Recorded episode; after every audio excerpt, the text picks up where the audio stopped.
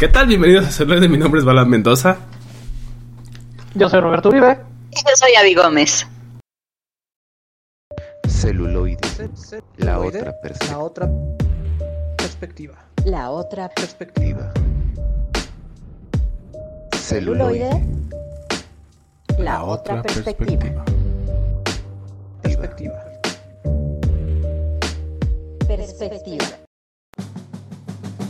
Así es, ya estamos de vuelta en Celuloide, la otra perspectiva, en un episodio más, el 103. Sí, ya. Siento. 3 de esta cuarta temporada. Correcto. Y rayando el caballo. El caballo. Se integra con nosotros mi estimado Conte. Así es, el, el doctor Enestrosa. ¿Qué tal? Muchas este, gracias por, por eh, esperarme y este, una disculpa. Está terrible el tráfico en la no ciudad. En la no ciudad. Sí. Bueno, puede ser una ciudad, no en la capital, güey. No estás, o sea, estás en una ciudad, pero no es la capital, güey. O sea. Sí, bueno, no es, no es la, la Ciudad de México, pero, pero sí es una es un lugar con gente y tráfico. Horrible. Pero bueno, ya estás aquí en celuloide, entonces ya todo va a mejorar a partir de ahora. Muchísimas. Sí, muchas gracias. Espero, espero porque ha sido la empaquetadora de arroz. Hay crueles capataces. Igual que en las minas de carbón. Exacto, exacto. Algo, al- algo así. Y pues bueno, este. No, no dilatemos más este asunto y vamos con el chorizo. O sea, vamos a dilatarlo, pero con información Pero- pero con querida. chorizo. Ajá, pero con chorizo. Y pues bueno, ¿qué, qué les puedo decir? Pues hay muchas noticias, ¿no? Que según esto. Empecemos con DC. ¿No? DC y Warner y ese amor-odio que tienen con. con el Snyder Verso o el Snyder Cut. Y pues venimos con más noticias de Flash. Que según esto. Este. Y con Batichica, ¿no? O sea, ya han salido algunas fotos de la película de Batgirl, donde nos muestran a que obviamente es después de lo que va a suceder con Flash. Y por un lado están diciendo que este, están, van a borrar el Snyder verso, Sumado a que Ben Affleck dice que ya no va a ser Batman, sumado a que Henry Cavill está igual ahí entre que entre que sí y entre que a ver qué dice Warner. Que Pero que a está dispuesto. Superman. Pero bueno, no sabemos. No sabemos, ¿no? Entonces hay, hay muchos, pero que va a tener su, su despedida ahí en la película de de Flash. Entonces hay, hay muchas rumores, ¿no? Ahora sí que a diferencia de Sony que todo mundo ve sus películas por medio de spoilers. este en, en Warner Brothers todos son rumores y todos son es que tuvimos que regrabar toda la película por pandemia o tuvimos que regrabar toda la película, toda la serie porque un actor no estuvo presente. Oye, y uno de estos rumores, este, es, bueno, básicamente una opinión de William Dafoe, que dijo que le gustaría ser el Joker. Este, y entonces, y compartir créditos con con Joaquín Phoenix. ajá, básicamente como hacerla como una especie de imitador del Joker. No sé ustedes, pero la verdad es que sí me gustaría muchísimo ver esta interpretación de William Defoe con este rango actoral que tiene este señor. Bueno, yo creo que podría hacerse una verdadera maravilla, ¿eh? Por Los favor, Warner, claro, escucha. Y, abre la puerta a un, cómic, a un cómic que se llama Los Tres Guasones, que justamente nos marca, ¿no? Que han existido como tres guasones simultáneos para mantener la identidad de Batman. Entonces, no sé, Podrían Warner DC, explorarle ahí, sí. podrían explorarla ahí. Y este, regresando a cómics y a demás, me tengo que declarar fan de James Gunn. O sea, voy a abandonar a Just políticamente incorrecto Whedon. ¿Quién? Porque No, le grita no. a sus actores. No, güey. No, mejor no toquemos ese tema, güey, porque. No, no, no, por favor, por favor, yo también, yo también quiero hablar de eso. Ahorita, ahorita o sea, ahorita de- DC y el, y el DC y el hacedor de Peace, o sea, el Peacemaker, está, están rompiéndola, está muy, muy buena la, la serie. Yo creo que, yo creo que, sin, sin afán de spoilers, si, bueno, si tienen acceso a HBO Max o para todo lo demás existe Cuevana. Eh, yo creo que si una serie con un silencio incómodo dobla de risa, o sea, si ese es el chiste, híjole, hay un chiste en el primer capítulo de Peacemaker donde él está hablando justamente eh, el, el- personaje de Smith, me parece, con su padre. Y le está contando básicamente un cachito de lo que vivió en su aventura en, The Suicide Squad. Y de repente, o sea, el silencio básicamente es el chiste, es buenísimo. A mí me dobló de risa ese, e- ese gag del principio en el primer capítulo y está muy bien hecha esa serie. Se, se nota, se nota que eh, yo, este Peacemaker es el equivalente como Deadpoolesco de DC, pero tampoco es un plagio, es bastante original. Y así como Deadpool se tragó a Ryan Reynolds, este Peacemaker ya se, tra- ya se tragó a John Cena. Oye, pero nada más con el intro, ¿eh? O sea, el intro es una joya.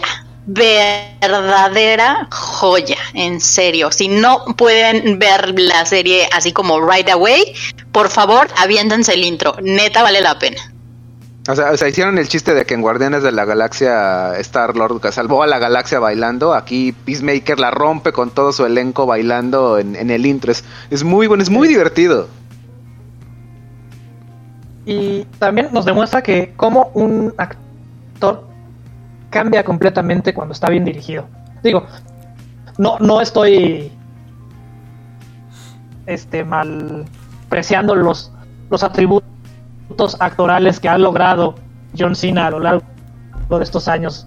Mira, mira, o sea, di- o sea, dilo con todas sus letras. Apesta en su actuación en la Fa- en Fast and Furious 9. O sea, todos dijeron, este güey no sabe actuar. Y ya tenía un, tro- un tropezón cuando se hizo The Marine por allá de principio de, los, de mediados de los 2000 Pero aquí, en tanto en la película en The Suicide Squad como en Peacemaker, dices, güey, sí sabe actuar. Ok, no, no se va a ganar un Tony o no va a, a- a parar Broadway o alguna eh, casa productora lo va a llamar, pero John Cena sabe actuar. Es que aparte es bien interesante esto, porque o, o sabe actuar de verdad bastante bien, o el güey es un patanazo en la vida real, porque de Mitad verdad natural. se la crees Mitad, mitad mitad, ¿eh? Es, es natural.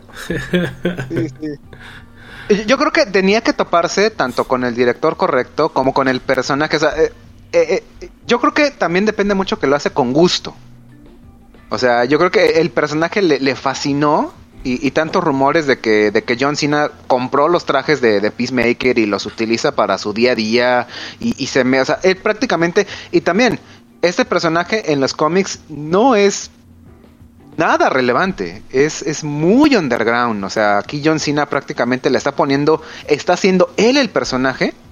Y yo creo que ningún fan de cómics va a decir, no, es que así no es en los cómics. Es que realmente casi nadie lo conoce.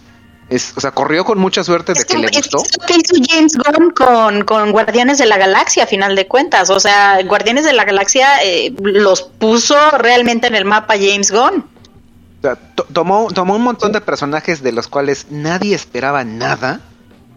E hizo una franquicia que puede ir a la par de los Vengadores. O sea, esperas tanto una, una película de los Guardians of the Galaxy como, como de los Avengers. Y verlos juntos también en pantalla es un gozo. Pero, o sea, ya es, es un grupo que puede tener aventuras eh, eh, paralelas.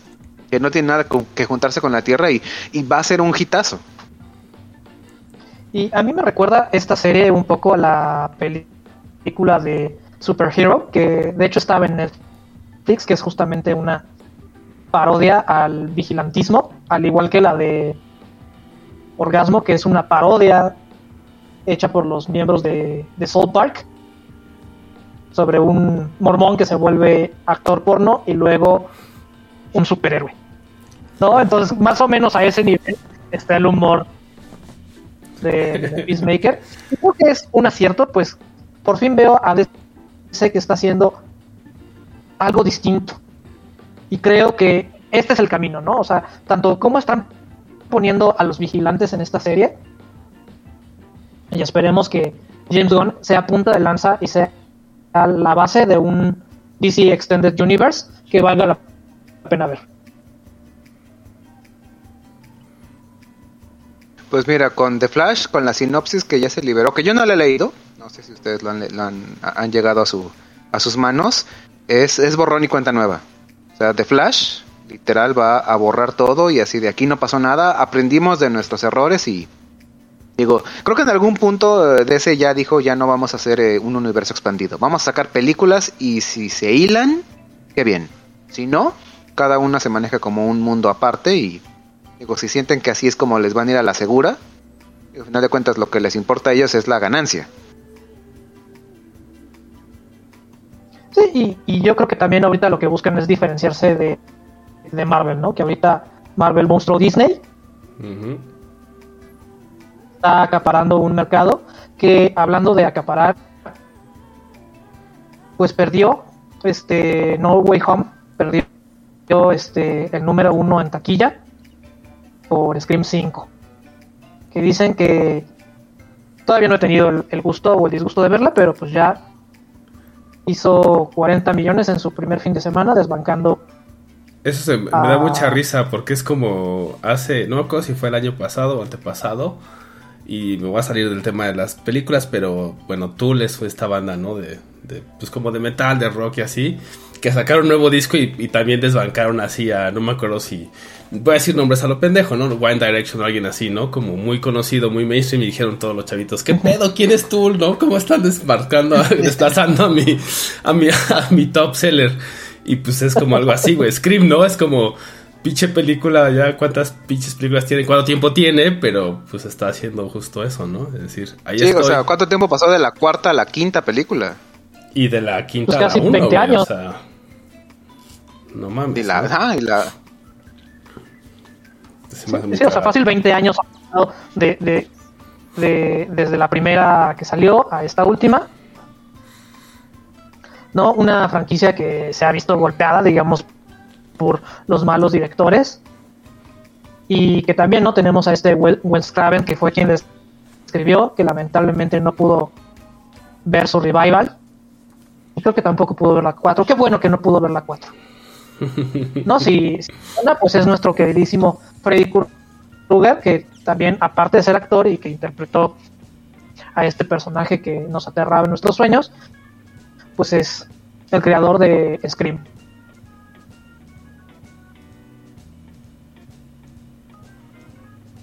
Así es. ¿Y qué más hay de chorizo? Bueno, de, de Wedon, pues ya sabemos que se- le gusta ahorcarse solo, entonces, pues ni pedo. Será Sí, pues olvidado. mientras no, no, no, no termine como David Carradine, pues, güey. Al menos este, socialmente sí, güey. o sea, físicamente todavía no, pero. Pero socialmente sí, güey. pero, pero para, pero para allá va. Pues sí, güey.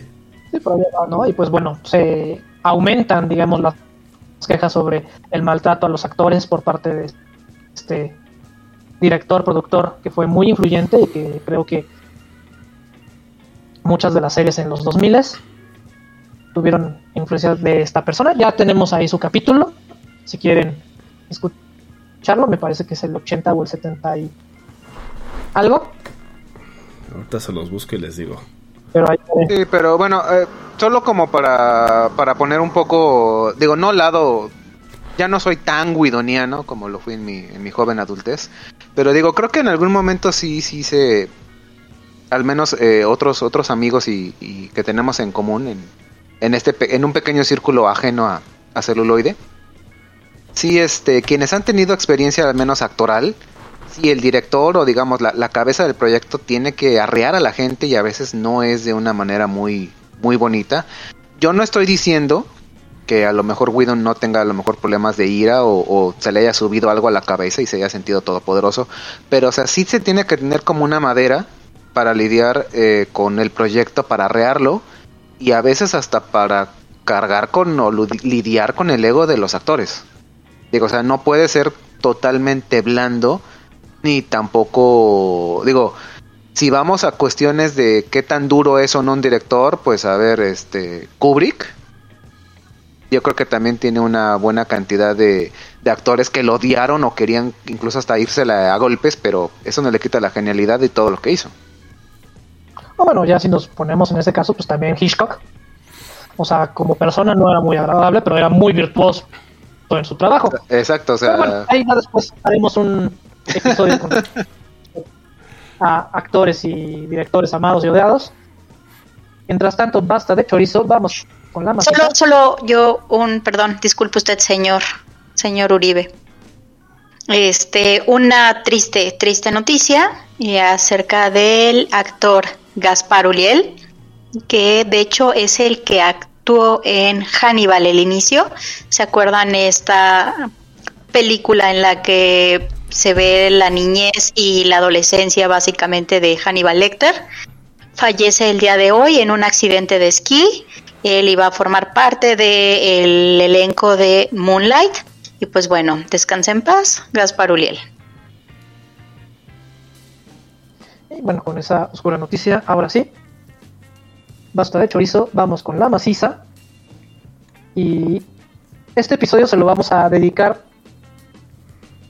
a el remake versus la original. No creo que ha- han existido, sobre todo estos últimos dos años, tres años, varios reinvenciones de películas y creo que cada una nos ofrece algo que es simplemente el reflejo de su época. Entonces algunas las odiaremos, otras las amaremos, pero vale la pena mencionarlas. Así es. Pues quién quiere, quién quiere partir plaza. Hay, hay bastante buena selección. ¿Quién dijo yo? Si quieren empiezo yo, Va. ya, ya- ya que... Y pues bueno, mi primera comparación es Mujercitas de 1994 versus Mujercitas de el 2017.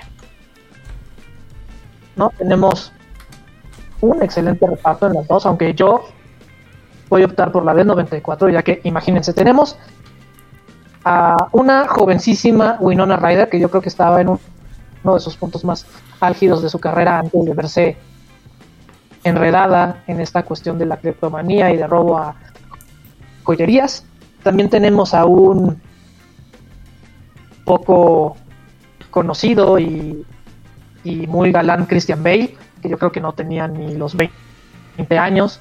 Tenemos a una joven y muy prometedora Christian Dorst, que acababa de terminar de grabar entrevista con el vampiro y llega con mujercitas.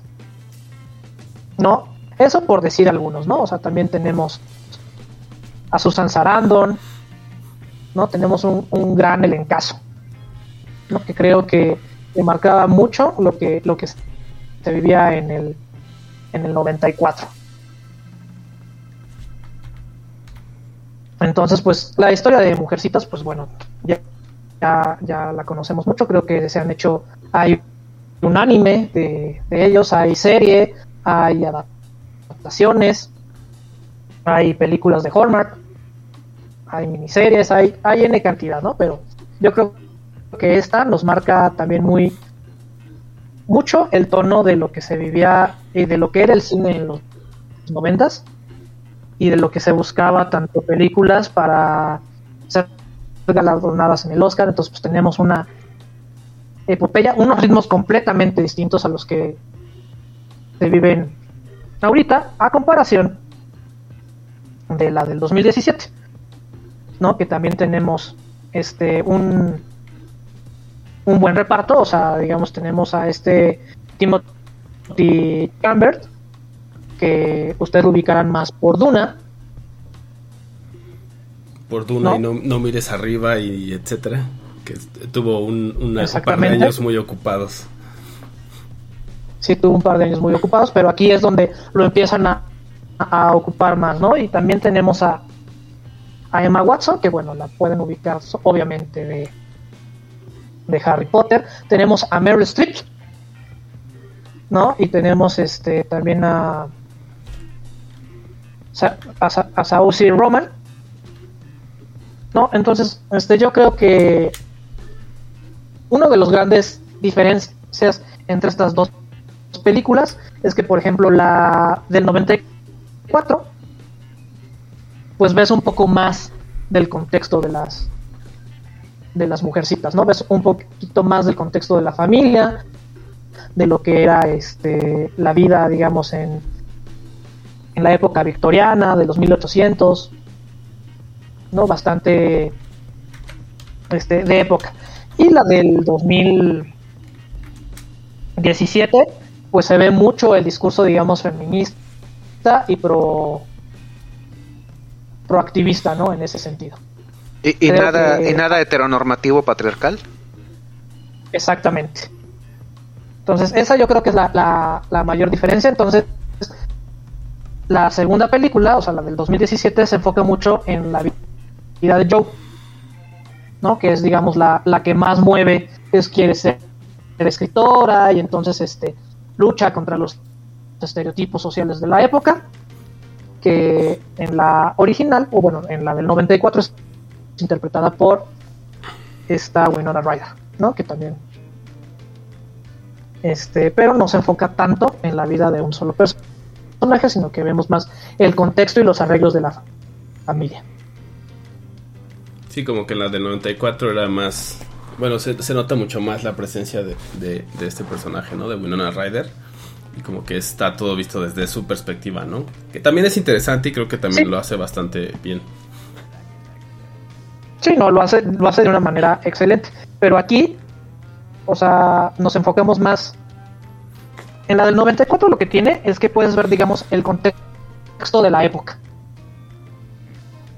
¿No? Ves más el contexto de la época y podemos ver un poco de cada una de las de las hermanas o cada una de las mujercitas. Mientras que en la de el 2017 19, perdón. No, bueno, ya. La, la más actual La más reciente, sí. es la más reciente, pues lo que vemos es más bien como esta lucha por derrocar al patriarcado o por derrocar los estereotipos sociales. Entonces no vemos tanto de las hermanas, sino se- no- nos enfocamos más en solo una de ellas. Ya. Y, y las convenciones y cómo se, se tienen que enfrentar a... Es correcto, ¿no? De cómo es la lucha por integrarse al periódico, por dejar de ocupar un seudónimo masculino para que le impriman o para que la publiquen en el periódico y este cómo, cómo empieza a ser como pasar de estos cuentos de lo que se esperaría que una mujer hace a yo voy a escribir lo que lo que me nace y lo que yo creo que, que vale la pena decir. Entonces te quedas con la de... O, o cada una Yo tiene lo suyo. Porque también es Cada válido. una tiene lo suyo. Cada una tiene lo suyo, pero yo la verdad me quedo con la del 94. Creo que este tipo de novelas se tiene que ver de, de manera amplia y creo que cada uno de los personajes merece su foco, que es algo que te da la del 94, que no te lo está dando. La, más actual, reciente.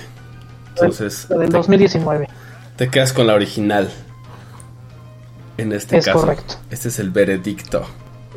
Ese es el veredicto. Yo también me quedo con la original. Yo no sé decir porque yo vi, ya lo vi, yo vi la original, pero no he visto la más reciente, entonces. pues no, no tengo más opción. Más entonces. Pero después de sus argumentos suena bien. Tendré que ver la nueva nada más para quitarme la espina, pero. O la más reciente, pero. Es sí. correcto. Sí, si quieren ver la nueva, es- está en HBO. Si quieren ver la, la del 94, está en Netflix, HBO o Netflix. Patrocínenos. Por favor. Ya saben que nos hablamos de lo que creemos que está bien y que está mal. Y excepto que ustedes nos den dinero, no cambiará nuestra opinión. O mejor aún, Lo no dejamos cambiar con nuestra opinión y nos pueden dar dinero todas las productoras y está más chido. Es, es correcto. Entonces, los dejamos ahora con algo del soundtrack de Musecitas y regresamos con más opiniones, más remakes y más películas aquí en celuloide. La otra perspectiva.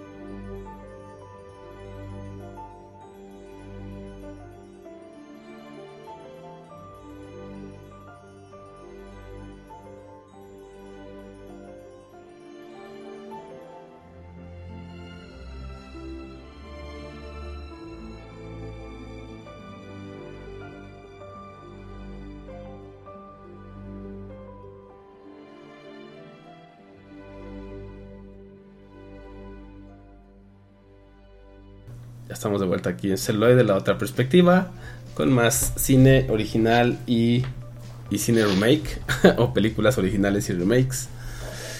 Em, después de haber escuchado algo de, de Mujercitas, no sé quién, quién quiere seguir con esta, con esta eh, comparativa de originales y remakes. Soy yo. Eh, yo voy a ir con eh, Nightmare on Elm Street de 1984 contra 2010. Eh, la original, digamos, que es la de Wes Craven, justamente como hace ratito bien comentaba el señor Uribe, eh, es uno de los super referentes y masters de masters del terror eh, moderno, digamos, ¿no? Este tiene cosas tan maravillosas como, por ejemplo, House, Last House on the Left, The Hills Have Eyes y justamente Scream, que hace ratito se estaba platicando de ella, ¿no? Nightmare on Elm Street del 84 es de New Line Cinema y justo es la película que rescató a New Line Cinema que estaba al borde de la quiebra. Entonces, si quieren echarle un ojito, este, la pueden encontrar en HBO y, en, por ejemplo, en Netflix está este programa que se llama Las películas que nos que nos hicieron, las películas que nos vieron crecer, no recuerdo bien el nombre, y está como hicieron eh, eh, justamente la le pusieron en México Pesadilla en la calle del infierno. Y la el remake es de 2010, está dirigida por Samuel Bayer. Este, si no les suena conocido, a mí tampoco me sonaba muy conocido, pero resulta que este señor dirigió montones y montones de videos y la verdad es que son muy buenos videos musicales, como por ejemplo el de Smells Like Teen Spirit de Nirvana, dirigió también este todos los de American Idiot de Green Day, entonces es- era como muy conocido por hacer cosas irreverentes y como mm, un poco no estéticas. Y ya saben de este rollo medio emo, ¿no? Producida por Michael Bay. Y bueno, eh, sus este, protagonistas es Jackie Earl Haley, que si no les suena el nombre, seguramente se acordarán de él porque salió como Rorschach en Watchmen. Entonces dice que le co- costó como mucho encontrar su voz de, o sea, la nueva voz, digamos, de, de Freddy Krueger, este personaje que es súper icónico, es, o sea, si casi siempre si eres fan del terror vas a encontrarte estos tres personajes, o sea, Freddy Krueger, Michael Myers y, y- Jason Voorhees, ¿no? Y bueno, este, la verdad es que tienen, digamos, relativamente buen cast las dos películas. O sea, volvemos al punto en que no estamos enfocados en un Oscar, sino que pues son películas de terror, ¿no? Que este yo me voy a quedar con la original, por supuesto. No hay como mucha batalla porque estamos hablando de que la original la dirigió, escribió el máster del terror Wes Craven y pues por varios puntos me quedo con la original porque pues bueno, era justamente en ese momento era un tema completamente nuevo, este, de- del pensar que un personaje te pudiera atacar dentro de tus sueños, o sea, era un concepto bastante original. Para la época era bastante gore también. Entonces, si eres fan del terror, eh, por supuesto que tienes que ser súper fan en algún momento de Freddy Krueger.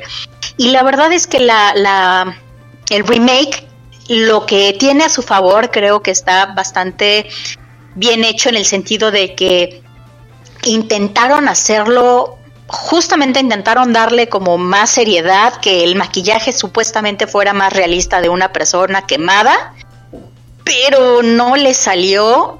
Eh, la historia mm, no tiene mucho sentido. No es que obviamente estamos hablando de un personaje que te ataca en los sueños, no, Eh, no va a ser lo más realista que te puedas imaginar, pero como que eh, la dirección de Samuel Bayer se nota ahí perfecto que era director musical, o sea, de videos musicales y que no tenía esta expertise dentro del cine, porque tiene, por ejemplo, a, Rooney Mara, ¿no? Que de hecho es la chica que, que hizo a Lisbeth Salander en The Girl with the Dragon Tattoo. Entonces, la verdad es que la chava actúa bastante bien y bueno, yo creo que se pudo haber logrado algo bastante mejor si este director hubiera tenido este un poquito de más expertise. Y bueno estamos hablando de que fue contra un maestro del terror no entonces la recaudación no le fue tan mal pero y, y tampoco en la aprobación la de la original tiene 90% de aprobación de Rotten Tomatoes y el remake 75% pero yo sí me quedo definitivamente con la original si quieres este aventarte como que esta historia que tal vez ahorita obviamente los efectos no te causarán mucha impresión pero eh, creo que en ese momento era muy original. Ah, y aparte a final de cuentas tenemos el debut de Johnny Depp.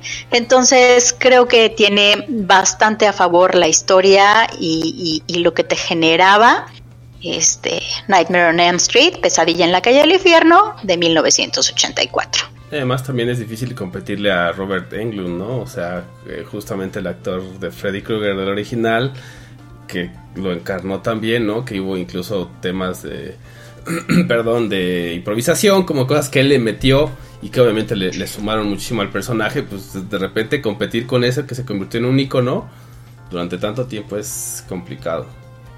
Cierto, de hecho, justamente qué bueno que lo mencionaste, Balam, porque o sea, se me olvidó, era de los primeros puntos que tenía y se me fue justamente que sí, Robert Englund es, o sea, es Freddy Krueger, o sea, fue durante, creo que fueron seis películas, si no mal recuerdo, y aparte una serie que también este salió en algún momento. Entonces pues la verdad es que tiene pero super master super mastereado ese ese personaje. Y justo lo que te causaba gracia no el eh, como que el, el, humor negro que manejaba Freddy dentro de, de, sus de sus películas. Tienes toda la razón este, una, una, pregunta nada más para porque me llamó mucho la atención. ¿La serie que mencionas es serie de, de Nightmare on, on, Elm Street o es la de Nightmare Café?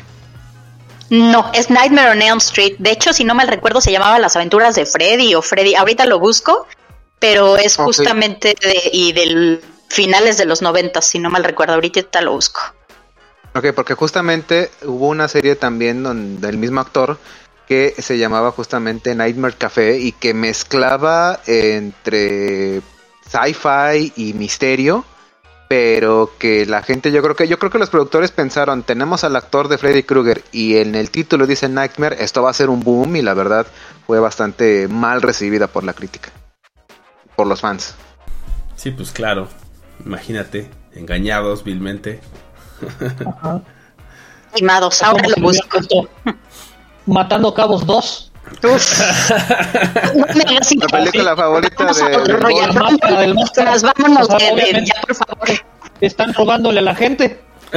Vámonos a un corte, por favor, antes de que, de que sea yo la que pierda el control como el señor Contre. Sí, no, no, aquí las cosas se ponen muy violentas. ¿No? Entonces es. Este. Yo igual creo que esta se merecería. O sea, Elm Street se merece un nuevo remake. ¿No? Así recastear todo. Volverse a. A plantear. Pero con esta onda. De hecho, ahorita. Muchas de las películas están a punto de perderse para siempre. Por esta nueva ley, nueva disputa que están recuperando los derechos los, los guionistas y los escritores ori- originales, excepto que pues, los grandes monstruos de la industria no, no los quieren soltar, ¿no? Excepto que lleguen a ciertos acuerdos. Pero sí, yo creo que M Street se merece una, Nuevo remake. una nueva, un nuevo remake que vaya acorde a esta época, ¿no? Donde tal vez este, sean atacados en la vida virtual. Pudiera ser. no sé, al- al- algo se puede hacer, ¿no? Este, pero sí, quedó, que- quedó de ver, el remake quedó de ver. Y se ve que, como bien dice Avi, es un director que se dedicaba a, a videos musicales, porque tiene unas caídas de ritmo horribles.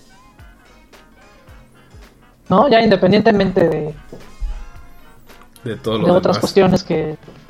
de todo lo demás, eh, el ritmo en la película se cae de repente. Eh, Entonces, igual me quedo con la de 1984. sí, ahí no hay más.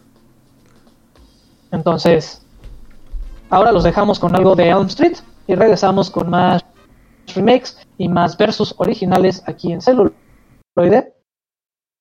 La otra perspectiva.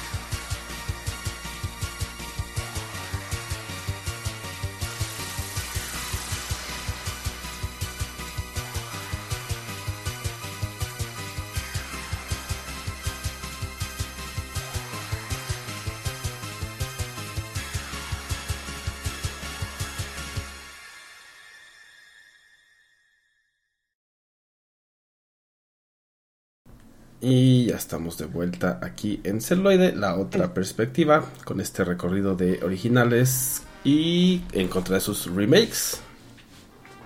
Y yo quiero retomar nada más rápido el tema que comentábamos hace un momento.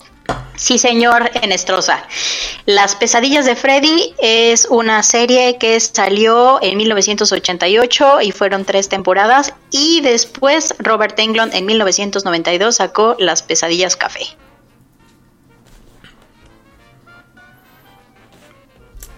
No lo escucho. La- la- señora la- la- Anastasia. de la serie de Las Freddy realmente no.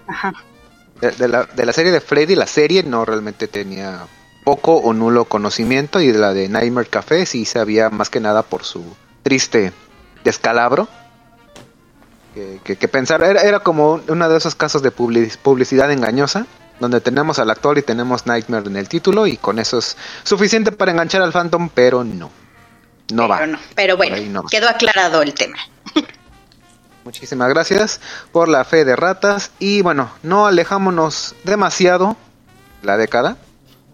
Y eh, principios de los ochentas nos despertamos con esa bonita historia deportiva que no sorprende a nadie, que realmente no tenía un gran giro de tuerca al final, pero lo que nos llama es todo el desarrollo que conlleva eh, al protagonista a su historia de éxito y es The Karate Kid, una película que yo creo que no necesita presentación, un trabajo de eh, Ralph Macchio, del gran Noriyuki Pat Morita, en paz descanse, y vaya, de un elencazo de... Y William a todos. Tranquilo, a Es eso voy, William tranquilo. Eh. Bueno. y que eh, pues gritaba a, to- a todas vivas voces esta es la década de los ochentas. Y como decía es yo creo que desde el principio más o menos desde que vas viendo de dónde va la trama ya sabes tú al final ya puedes intuir no, no hay que ser demasiado perspicaz qué es lo que va a pasar de hecho o sea eh, bajo el contexto y bajo la historia eh, sabes que al final eh, Daniel San va a ganar sabes que eh, eh, la buena enseñanza, digamos, del karate se va a sobreponer al simplemente ser un despiadado hijo de puta y juega sucio.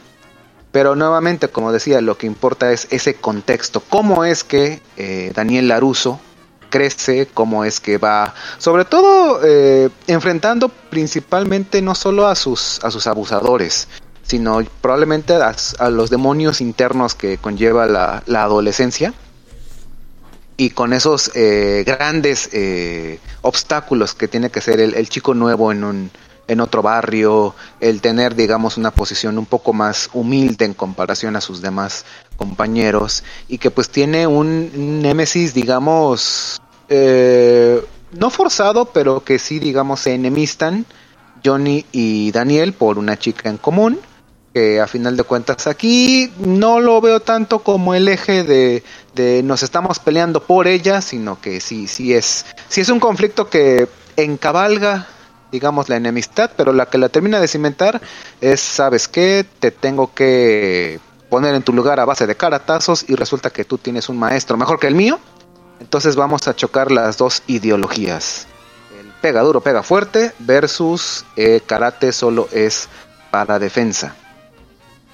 Esa es, digamos, a grosso modo y muy simplista la, la, temática de, de Karate Kid de los ochentas versus una que a mi parecer es bastante infravalorada de Karate Kid del año 2010 o como coloquialmente se le conoce de Kung Fu Kid.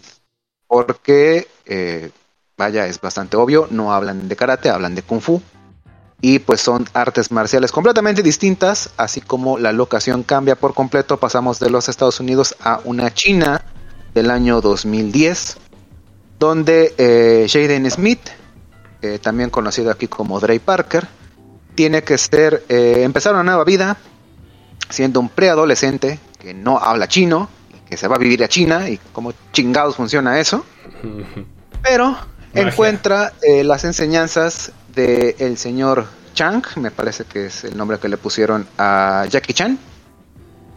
Y aquí es trabajado, digamos, también esto, el chico nuevo, pero aquí se lo toman muy literal. Es, es básicamente el pez en otro estanque.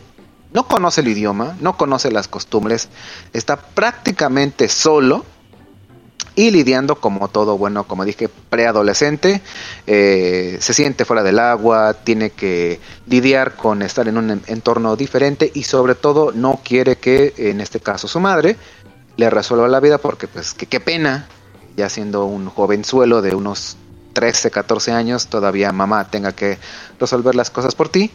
Y eh, personalmente, si bien en The Karate Kid original nos muestran esta como amistad entre Daniel San y el señor Miyagi, que a lo largo de las demás películas ya se va fortaleciendo como un lazo más paternal.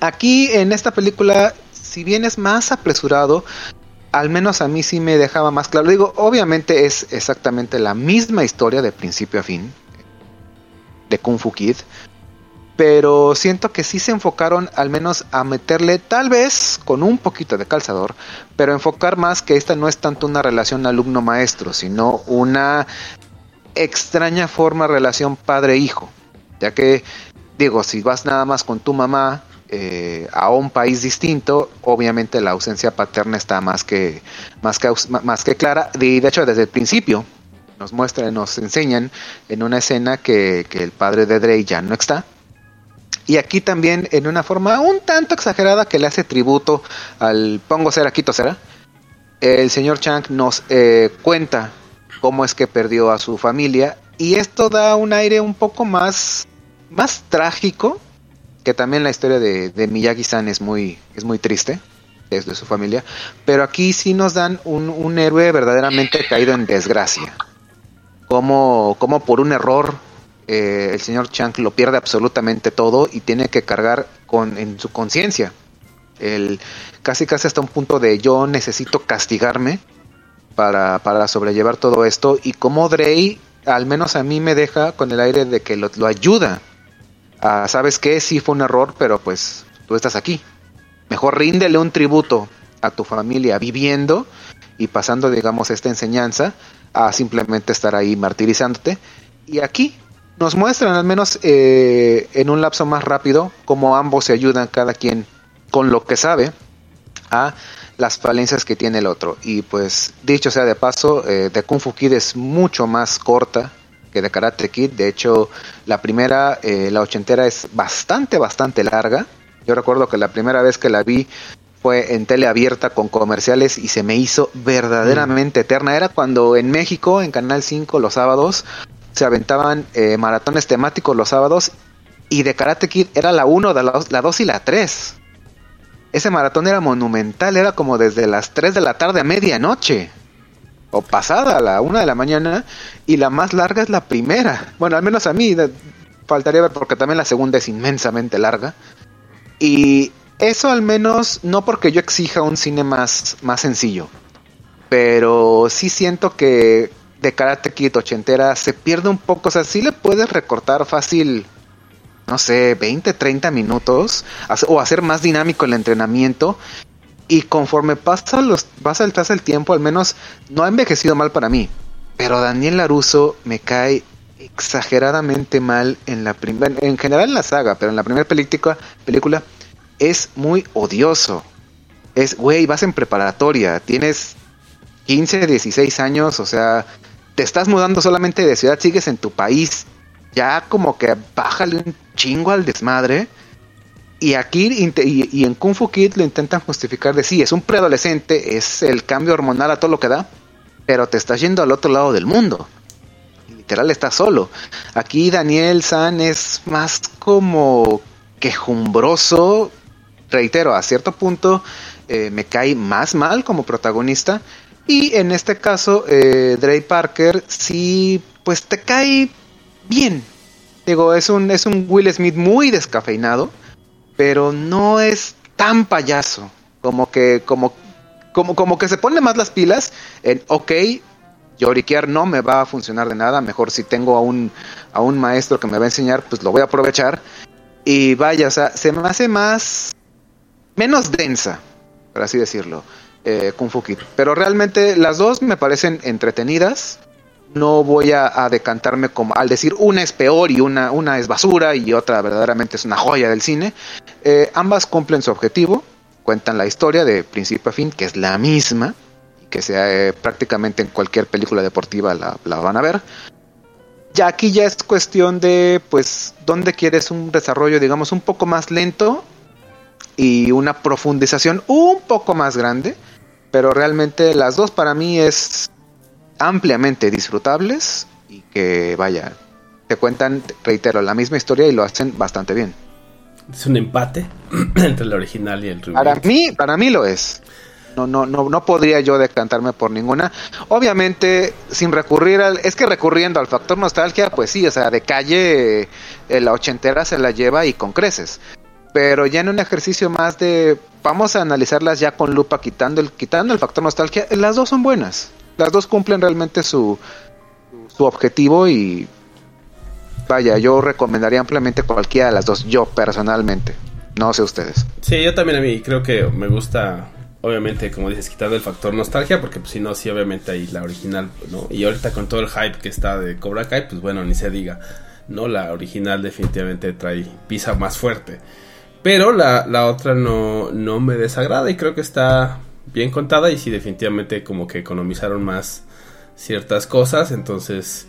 La otra definitivamente es larga porque son 127 minutos, o sea, dos horas y cachito, dos horas siete minutos.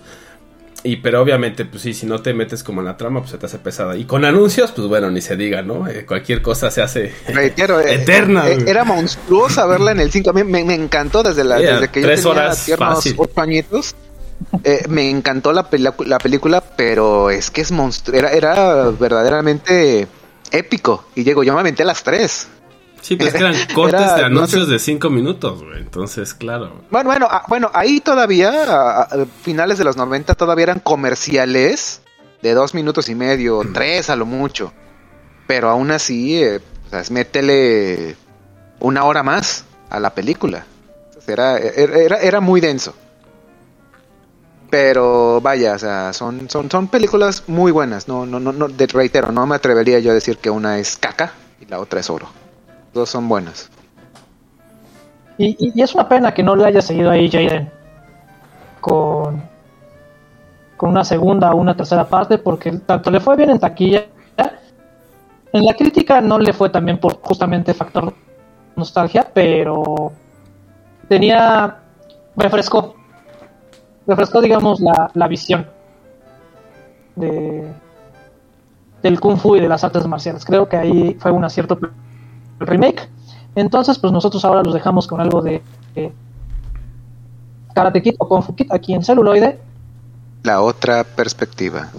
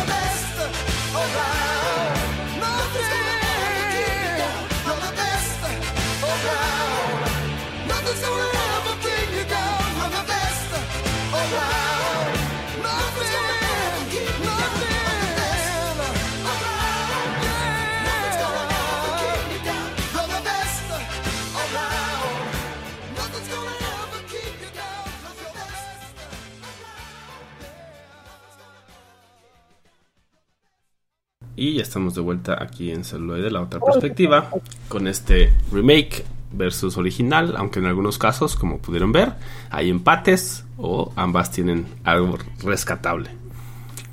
Entonces, ¿qué tenemos en nuestra siguiente parada? Mm, pues no lo sé, si quieren volver yo.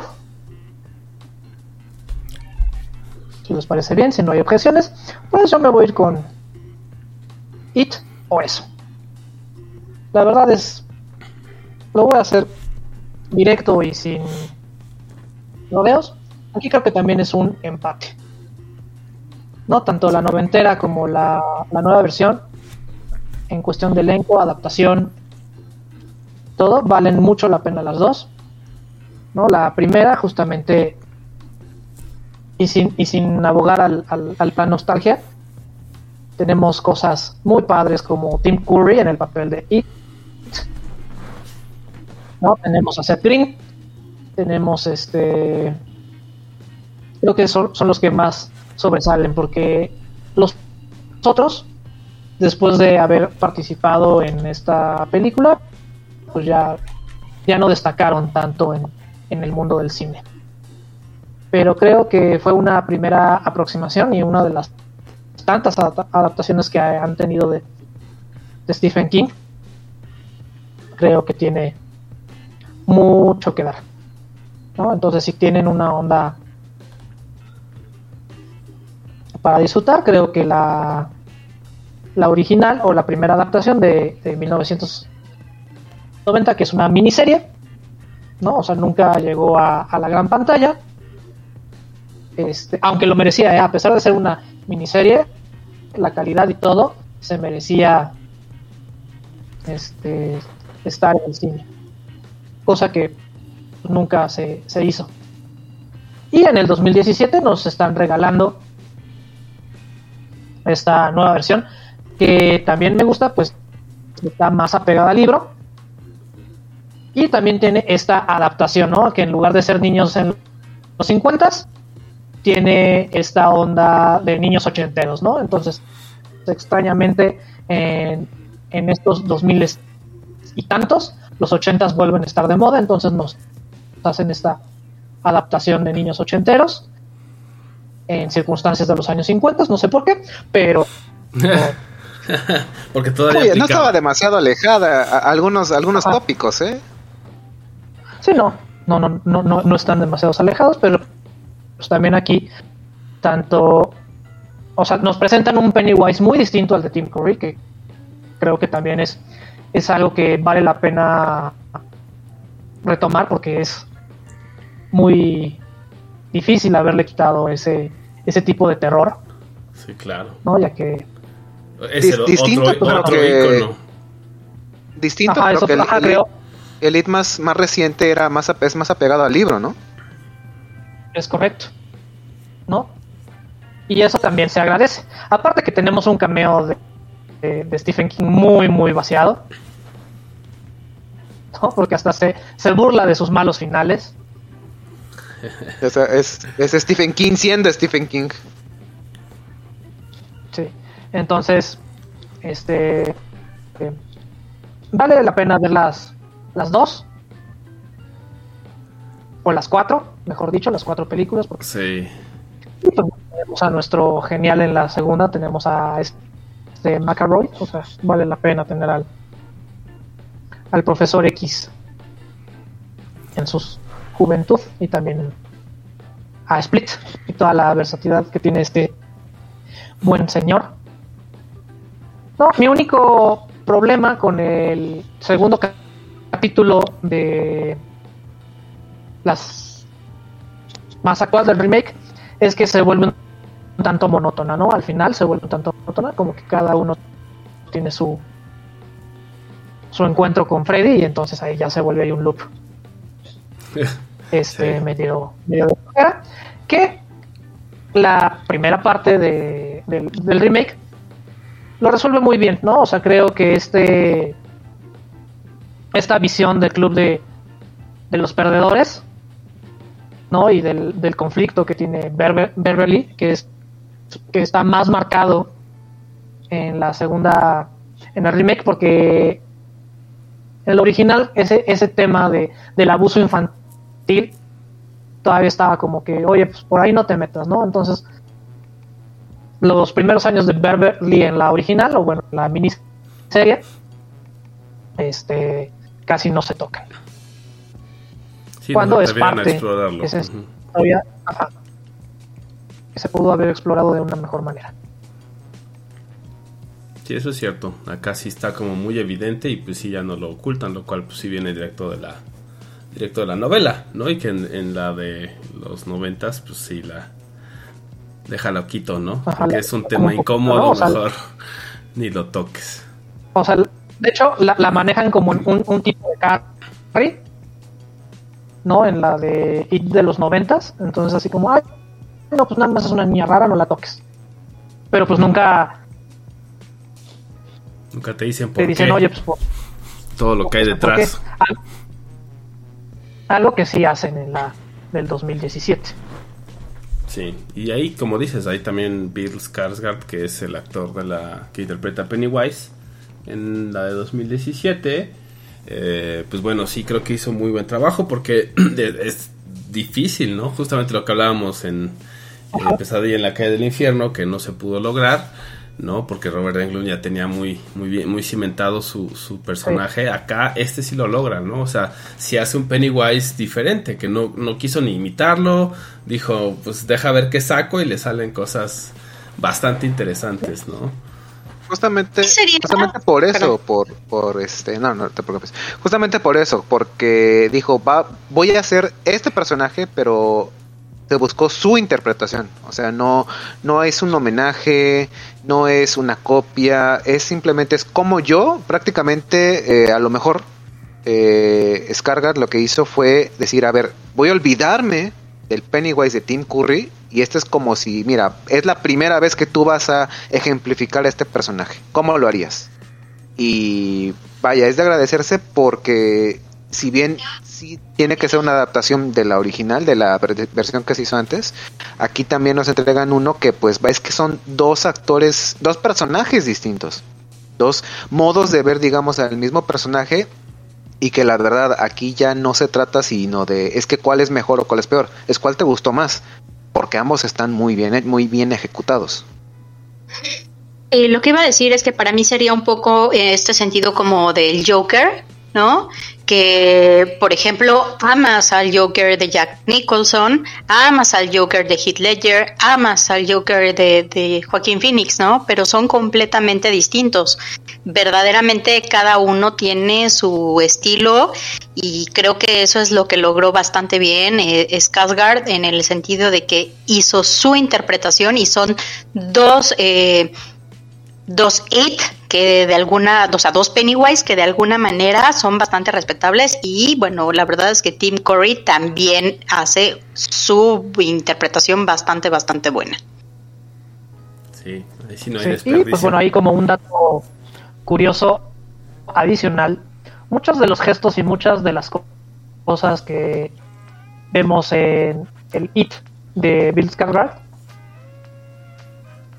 este, aparte de que la hizo él, o sea, no, no ocupó tanto efecto especial, o sea, los movimientos de los ojos así independientes son reales, no, no, no tienen este ajuste No, digital. es que él, él padece de estrabismo. Ajá, entonces. Pero muchos de los gestos y todo esto que ocupó en Sweet lo los ocupaba él para asustar a sus hermanos. Que también son actores. Entonces, que también son actores. Entonces, tenía, ya, ya, ya tenía un, un tanto ensayado a este It. Asustar a las personas. atormentar a sus familiares. No, Y después se convirtió en algo muy útil, ¿no?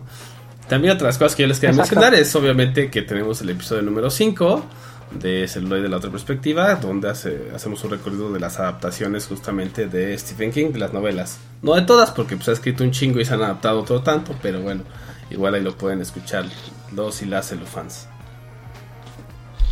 Sí, y pues bueno, les recordamos que nos pueden contactar a contacto arroba celuloide.life, donde responderemos todas sus dudas. Si quieren que hablemos acerca de alguna película o toquemos algún tema, de igual manera nos pueden contactar por Facebook, Instagram o Twitter.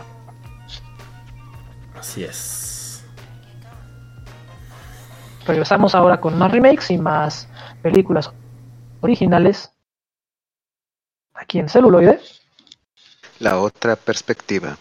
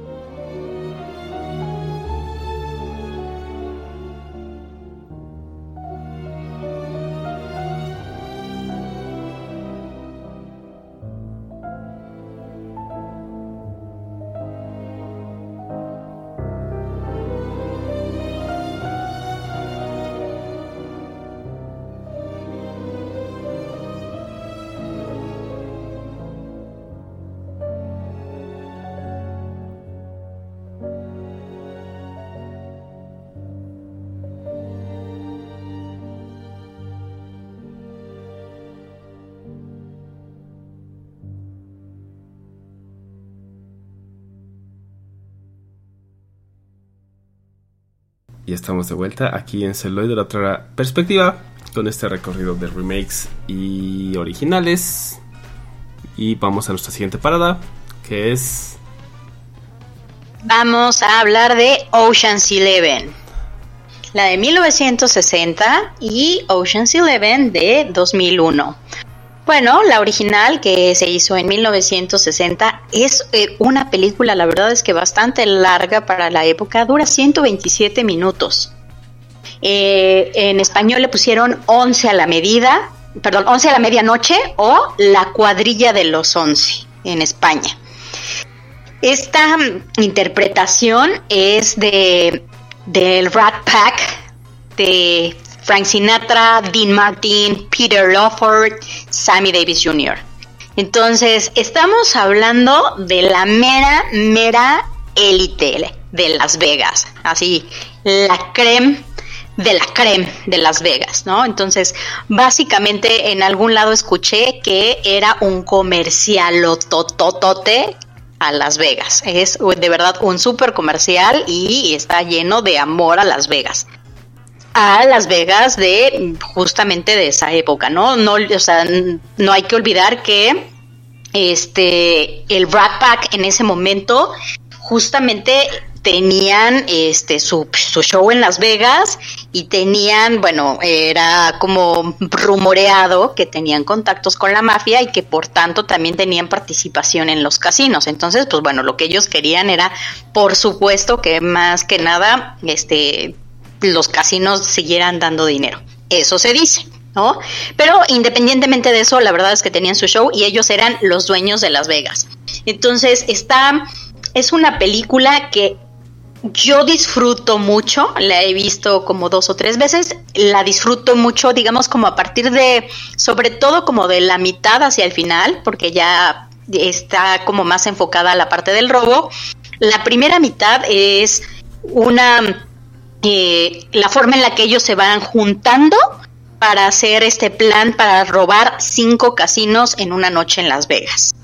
Entonces, son 11 amigos que combatieron juntos en la Segunda Guerra Mundial y precisamente eh, la estrategia que ellos utilizan es que como son a final de cuentas héroes de guerra, no son criminales, no son buscados, no tienen, a excepción de uno que tiene antecedentes este, penales, de ahí en fuera la verdad es que pues nadie se imaginaba que ellos que eran héroes de guerra iban a planear un robo y sobre todo esta magnitud, ¿no? Iban a, fueron cinco casinos en una noche, ¿no? En esta adaptación lo que hacen es básicamente tirar una, una torre de electricidad y hacen que se vaya la luz en Año Nuevo en Las Vegas y así es como este, manejan esto. Entonces, como estaba comentando en la primera parte de la película, es como ellos se van reuniendo después de años de no verse. Algunos, bueno, dos de ellos eran como mejores amigos, se veían muy seguido, y los otros no se veían prácticamente. Entonces, se van reuniendo y, está muy padre esta forma en que ellos se juntan y vuelves, es ver a tus amigos y todo. Entonces, obviamente, está bastante bien, pero es un poco, un poco lenta a mi punto de vista, ¿no? Obviamente, pues estamos hablando de una película de 1960, a lo mejor tiene muchas referencias que yo no entiendo y que tal vez en esa época tenían mucho más encanto. A mí lo que me gusta de esta versión, definitivamente, pues obvio y por supuesto, es nada más y nada menos que el Rat Pack, ver a Frank Sinatra. De verdad, bueno, o sea, y escuchar cantar a Sinatra y a, y a y a Dean Martin y a Sammy Davis Jr., o sea, de verdad es una delicia, ¿no? Y verlos básicamente siendo ellos, siendo cuates y, y, ¿A qué me refiero siendo ellos? Que eran los top, no eran los underdogs, eran los top dogs de Las Vegas, este encanto que desbordaban y que, y que ellos se veía básicamente que eran los meros, meros petateros en Las Vegas. Entonces, la verdad es que mi punto de vista, esto es lo que tiene mucho encanto de esta película, porque bueno, nada más y nada menos que Frank Sinatra, ¿no? Pero bueno, y lo que tal vez deja un mal sabor de boca, voy a decir que es un spoiler, pero es una película de 1960, entonces ya no, no creo que haya mucho problema, ¿no? Es que al final, curiosamente, no se quedan con el dinero lo que sucede es que como justamente hay un jefe, este, un, un ratero profesional que está de sus, como por en sus talones, está haciéndoles los talones, ellos quieren sacar el dinero de la manera que pueden, entonces uno de ellos se muere y meten el dinero en el, en el ataúd porque piensan que van, que la viuda va a transportar al muertito a su ciudad natal y resulta que la viuda no transporta al muertito a su ciudad natal y lo incineran. Entonces, logran cometer el robo, pero se quedan sin un varo. Entonces, pero, insisto, lo que tiene mucho de encanto es justamente el Rat Pack. Y vamos con la Ocean's Eleven de 2001, que bueno, le pusieron la gran estafa. Y bueno, tiene a George Clooney, a Brad Pitt, a Matt Damon, a Julia Roberts, Andy García, o sea, el encaso también. Yo creo que ahí sí estoy como hace un momento decía contra no tengo realmente por dónde irme, porque los dos elencos me parecen increíbles, pero en ese aspecto solamente, ¿no? La verdad es que creo que Ocean's Eleven del 2001 tiene un encanto verdaderamente maravilloso. ¿A qué voy? Este, en esta película igual tienen la misma premisa de que quieren hacer que se vaya la luz para cometer un robo maestro y esto es en tres casinos, no en cinco como en la original, en tres casinos. Y este, en esta no es en Año Nuevo, sino durante una pelea de box. Básicamente se supone que tienen que tener el dinero suficiente para respaldar las apuestas y entonces todo el dinero está en una sola bóveda y justamente así es como van a robar los tres casinos.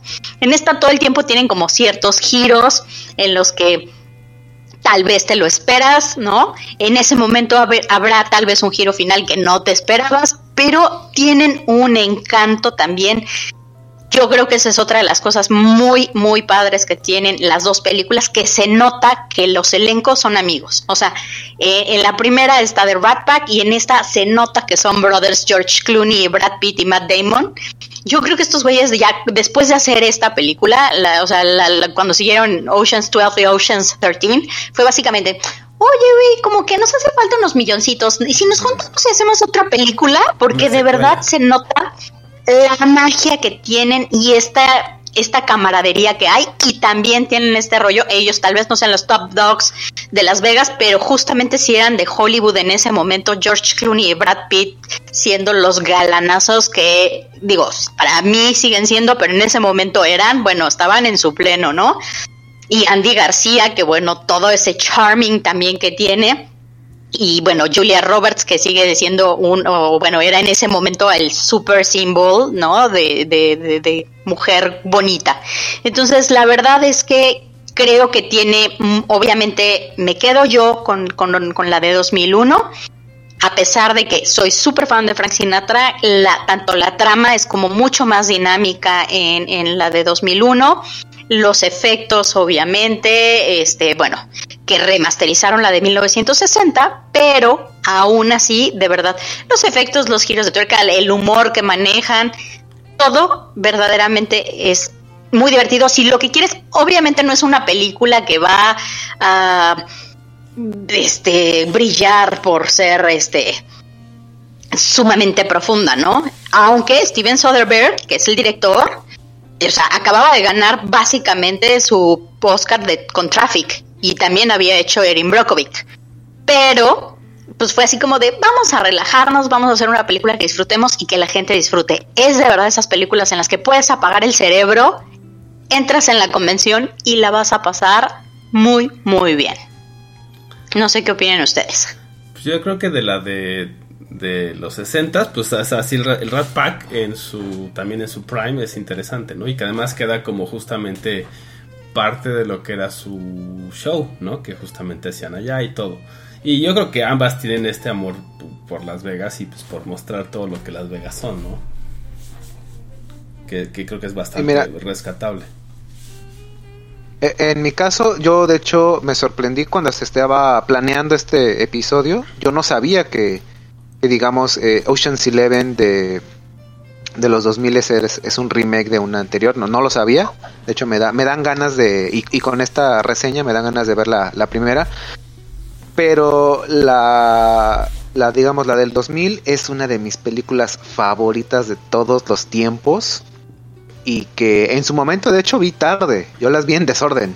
Primero empecé por Ocean 13, luego vi Ocean 12 y luego Ocean 11. Pero ya cuando tenía acceso, digamos, a ver las tres, si yo las veo para maratonear, es que es que empecé con Ocean 13 y dije, ah, es que este, esta es la película, es la buena.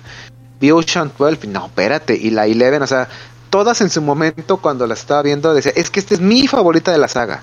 Y, y yo no sabría, incluso si, si, si, si solo fuera la, la comparación de, oye, de estas tres, ¿cuál te gusta más? Es que las tres son verdaderamente geniales. Y, y justo como decía la señorita Abby, este, se ve que son realmente la, química que tienen esas actores en pantalla, realmente se ve al menos en el, en el equipo o, o digamos en facciones, digamos eh, Clooney, eh, Pete, eh, Damon, eh, se nota que se llevan bien dentro y fuera de la cámara. Eso es lo que hace al menos una película como que más, más amena. La, la, química sin duda en actores es, es, es de lo mejor. Y, y, yo creo que al menos esta magia que tiene, digamos, esta trilogía de, de, Ocean es que realmente no sabes sino hasta el final qué es lo que está pasando. O sea, puedes hacer como que eh, intuir como por dónde va el guion. Pero al menos de lo que al menos sí, sí, me gusta es que si te despistas, o sea, realmente te dan un giro de tuerca. Ok, no es trascendental, pero eh, reta al espectador de, oye, ¿cómo crees que van a salir de esto? Sobre todo en, en la segunda parte, en Ocean 12, cuando se los llevan eh, presos la policía, yo dije, a ver, de aquí, ¿cómo salen? Y es muy simple realmente la resolución. Pero me gusta, me gusta ese como de... Voy a, no voy a tratar al espectador como un idiota y realmente les voy a dar algo que los sorprenda al final, aunque digan, ah, claro, sí está muy simple. Pero realmente e, e, esa magia de cómo vamos a salir de este desmadre es la que la que yo creo que le dio un toque especial a esta, a esta trilogía. Y yo creo que fíjate, aquí diste en el clavo, o sea, básicamente el que de verdad no te traten ah, como espectador como idiota, porque el hecho de que vayas a ver una película que sea para desconectarte y para entretenerte y para divertirte, no quiere decir que no deba de tener una buena trama, ¿no? O sea, y como dices, que te mantengan entretenido y que tengas que estar al pendiente, eh, detallitos, ¿no? De verdad es muy respetable y se agradece infinitamente. O sea, en- Ujú, en, en ese, en punto, en, ese punto rápidamente, igual como lo dije con Karate Kid, o sea, en Ocean's Eleven sabes que van a robar, sabes que lo van a lograr, digamos, eh, de- del giro de tuerca de la última, de la de los 60 pero es, es cómo lo logran, cómo salen de esa apuro, o sea, con qué ingenio. Eso es lo que verdaderamente da encanto a esa a, a- esta, a esta trilogía y digo, digo, cualquier película que verdaderamente reten al espectador es, es algo que yo al menos yo aprecio mucho Y pues sí, yo, yo igual me quedo en esta ocasión con el remake. Creo que es un total acierto. Cómo, cómo refrescan, digamos, la, la situación. Y también me quedo con el chiste de Julia Roberts. Que se me hace muy, muy bueno en la, en la segunda no en la segunda, exacta. sí no es, es buenísimo rompe por completo el universo digo spoiler por si no han visto una película de hace 20 años eh, en el universo de Ocean Eleven este, este, existe Julia Roberts y existe el personaje que, que, que encarna a ella. Son dos mujeres independientes, pero que son prácticamente gemelas, excepto por las orejas, excepto por un caminar, pero fuera de eso, vaya, o sea, Julia Roberts tiene un clon al 99%. Es correcto, y de que no es zurda. Exacto, una es 10, las distingues porque una es diestra y otra es, es zurda. Exacto. bueno, pues nosotros hacemos un corte más, los dejamos con algo de ahora de Ocean Eleven y regresamos con más remix y más originales aquí en celuloide.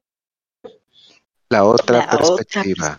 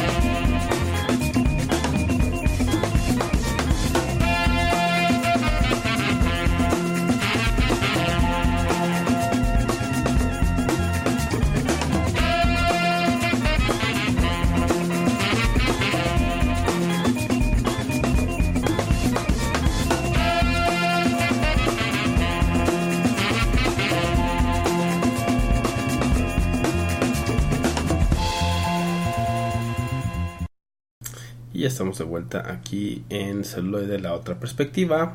Con este recorrido de eh, originales versus remakes. Así es. Y como no podía ser de otra forma, para que no lo extrañen, el People's Power dice presente. Y desconectamos nuestro cerebro por unos minutos y tomamos el control. Porque aquí realmente no hay mucho que pensar. Es principios de los 2000 el cine de superhéroes es solo una excentricidad más que uno ve de vez en cuando, así como que no tenemos nada mejor que hacer. Así que vamos a deleitarnos con un verdadero casi esperpento, pero que de alguna manera extraña entretiene. Y vemos a Fantastic Four de principios de los 2000 protagonizada y no demeritando a nadie más por Jessica Alba, un joven Chris Evans y pues un elenco que, una disculpa de antemano que no los recuerdo muy bien, pero que nos muestran la historia de la ya conocida familia Marvel que eh, tras una expedición fallida en el espacio adquieren superpoderes, son cuatro y son fantásticos. Y vaya, eso a grandes Eso rasgos puede... eso lo puede, eso puede explicar básicamente toda la trama. Y digo, tan mala no fue, porque al final de cuentas tuvo una secuela que sí es bastante, bastante malita en, en- en muchos aspectos. Digo, eh, la secuela es de hecho tan mala que hace ver a la primera eh, no digna de un Oscar, pero sí muchísimo más entretenida. Eh, mi problema con estas películas de superhéroes Esa fue la estrategia. Probablemente, digo, no lo dudaría. Eh, mi problema con esas películas donde todavía el CGI, el CGI de principios de los 2000 era rudimentario, o sea, eran gráficos de PlayStation 1 y tenían que recurrir a los prostéticos y al maquillaje. Eh, The Thing o La Mole, como la conocemos en Latinoamérica, es una botarga. Y la verdad eh, es muy fea, está mal hecha, no sé, me recordaba, eh, en México teníamos una, una convención justamente que se llamaba así La Mole y ponían un inflable enorme de una mole, eh, no como la conocemos en los cómics, sino más eh, personificada como Homer Simpson. Y eso estaba muchísimo mejor hecho que el monigote que nos entregaron, que era... Digo, pobre actor, seguramente la pasó terriblemente mal al ponerse ese, esa botarga. Y encima le pusieron eh, cuat- cuatro dedos o tres dedos, no recuerdo bien, por alguna extraña razón que solamente ellos sabrán. Y, y lo peorcito de esta, de esta película, y no solo de, de- de- de- bueno, en general, de, de estas adaptaciones, es que nos entregan a un Doctor Doom que, híjole, es como fan de los cómics es muy malo. Es malo el personaje, está mal construido porque el fan de los cómics sabe que Doctor Doom pues no tiene poderes a raíz de, de, lo que le pasó a los cuatro fantásticos. Él es un hechicero místico tecnológico que culpa a Reed Richards por eh, un poco por el accidente, por la deformidad que tiene en el rostro, dependiendo la versión que estés leyendo. Eh, pero bueno, vaya, para los estándares de la época cumplía. Te entretenía, veías a Jessica Alba eh, caminando en ropa interior, y pues a un joven Chris Evans que después tuvo una segunda oportunidad y pues nos dio al culo de América que todos queremos y añoramos. Pero de ahí eh, Fox, que eran los dueños de las eh, de los derechos para hacer películas del Fantastic Four, dicen, ¿saben qué? Si no hacemos una, perdemos la, la- la licencia. Saquen otra. Y pues, ¿qué podía malir Sal? Eh, spoiler, todo, absolutamente todo lo habido y por haber sale mal en la eh, reboot que saca Fox después. Que de entrada meten el 4 en la palabra fantastic de una manera no orgánica. Digo, yo no sé de diseño. El doctor Uribe podrá desmentirme si está mal hecho o bien hecho, no lo sé. A mí se me hace un diseño, un logotipo muy feo, el Fanfortastic. Eso de entrada. Y segundo, eh, elegir a Michael B. Jordan, que como actor es un actorazo, pero ponerlo como Johnny Storm, empezando con este inclusión como muy extraña, que yo siempre voy a defender, que si el actor calza, Da igual la raza, da igual su preferencia, da igual su etnia, de, de su país de origen, no importa. Si calza, por mí que se aviente a, a hacer, no sé, un asiático que interprete al rey Arturo y si queda, yo estoy fascinado. Pero aquí no tenía ningún bendito sentido hacer a un Johnny Storm afrodescendiente, a su padre afrodescendiente y a una Susan Storm adoptada y rubia. No sé en qué estaban pensando. Segundo, nos entregan a una mole desnudo, sin su característico calzoncillo o su traje eh, sin mangas, no lo sé.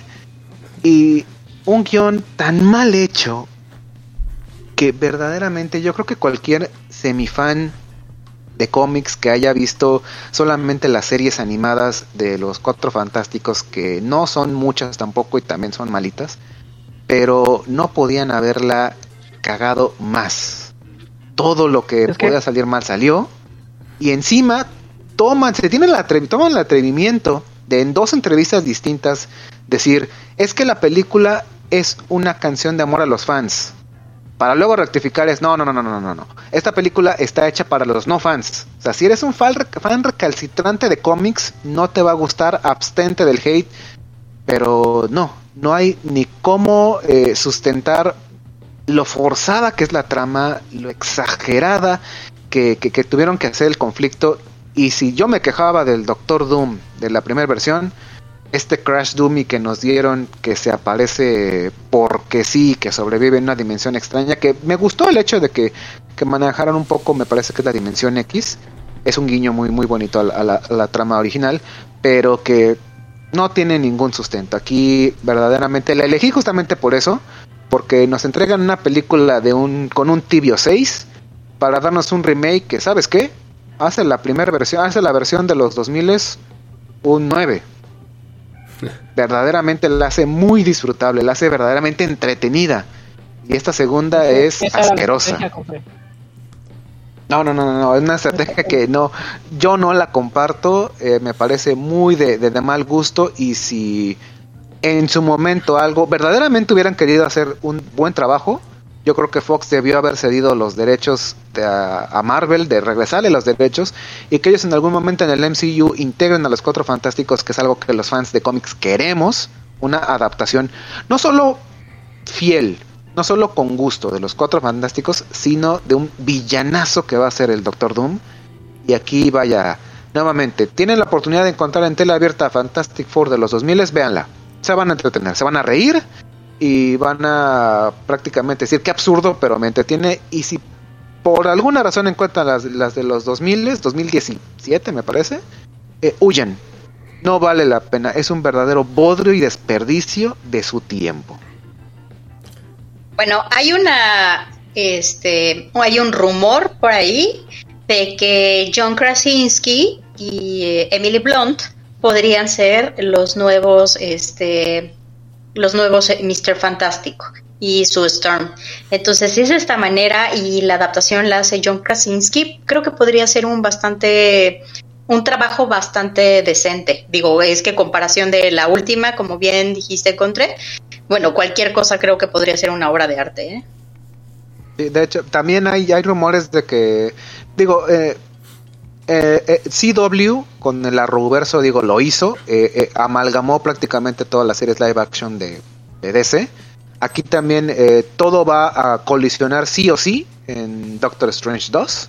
Ya Mr. Fantastic de la versión de los 2000 ya por ahí se rumorea que va a ser un cameo, o sea, todo el mundo va a aparecer ahí, puede o no aparecer. Entonces, digo, este es el, punto de quiebre, donde van a aparecer todos o de plano van a decir, ¿saben qué? No, no lo esperen de momento. Espérense a ver si hacemos una fase 5. Pero, digo, todo es posible.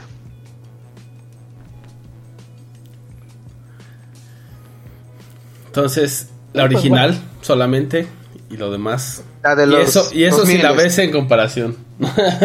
Si Sí, no, y, eh, digo, si la, se la ves solita, eh, va a ser un, un tibio. eh. Pero si la comparas con la última reciente que hizo Fox, no, no, no, no. Es digna del Oscar, o sea, es, es magnánima. De principio a fin. Pues bueno, este, nos vamos con un corte más y regresamos con las recomendaciones aquí en celuloide. La otra perspectiva.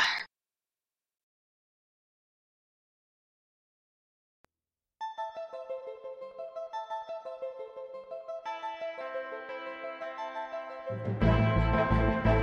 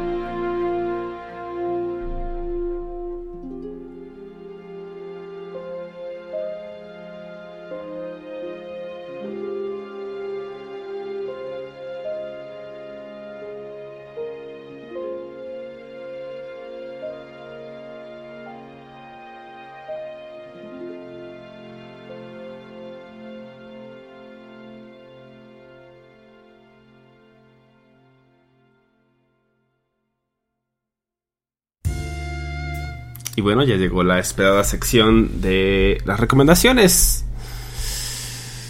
Sí. Y de mi parte les voy a recomendar la de Scarface otra portada. Este, las dos versiones, la versión donde aparece Al Pacino y la versión original que es a blanco y negro y nos refiere a gangsters de los años 30. Bueno, yo les voy a recomendar, si vamos con remakes de terror, a lo mejor habrá personas que puedan este, estar un poquito de desacuerdo conmigo, pero la Halloween de Rob Zombie del 2007 creo que tiene ciertos puntos bastante interesantes porque explora un poco más la psicología de Michael Myers. Entonces está entretenida. Y la verdad es que a mi parecer el mejor remake o uno de los mejores remakes es el de Mad Max Fury Road que está dirigida por George Miller de 2015. Tu- Estuvo nominada nada más a 10 premios Oscar, de los cuales ganó 6. Entonces, bueno, esto les puede dar una referencia un poquito de qué bien hecha está esta película. Sinceramente, súper recomendable.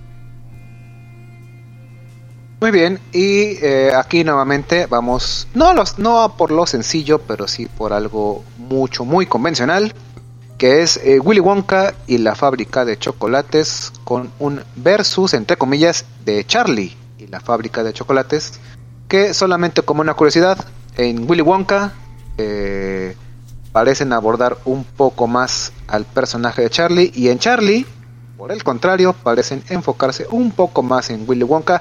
Digamos que podríamos empalmarlas una detrás de otra en el orden que quieras.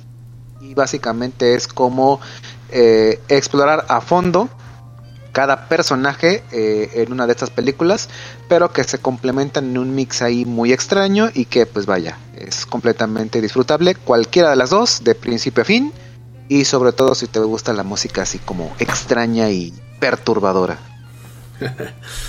Yo por mi parte les recomiendo La jaula de las locas de Birdcage de 1996 con Robin Williams, que es el remake de La Cache of Foge, una película franco-italiana del 78, que ambas están bastante, bastante bien, bastante divertidas, entonces ninguna de las dos tiene desperdicio. Vale, pues yo fui Roberto Uribe. Yo fui Bala Mendoza.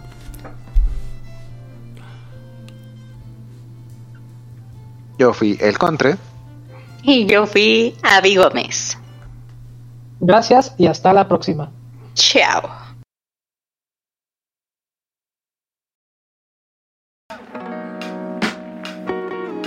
Celuloide. Celuloide. La otra perspectiva. I'm gonna make him an offer he can't refuse. Never give up. Never surrender. La otra perspectiva. Perspectiva. La perspectiva. Pasta de chorizo. Vamos con la maciza.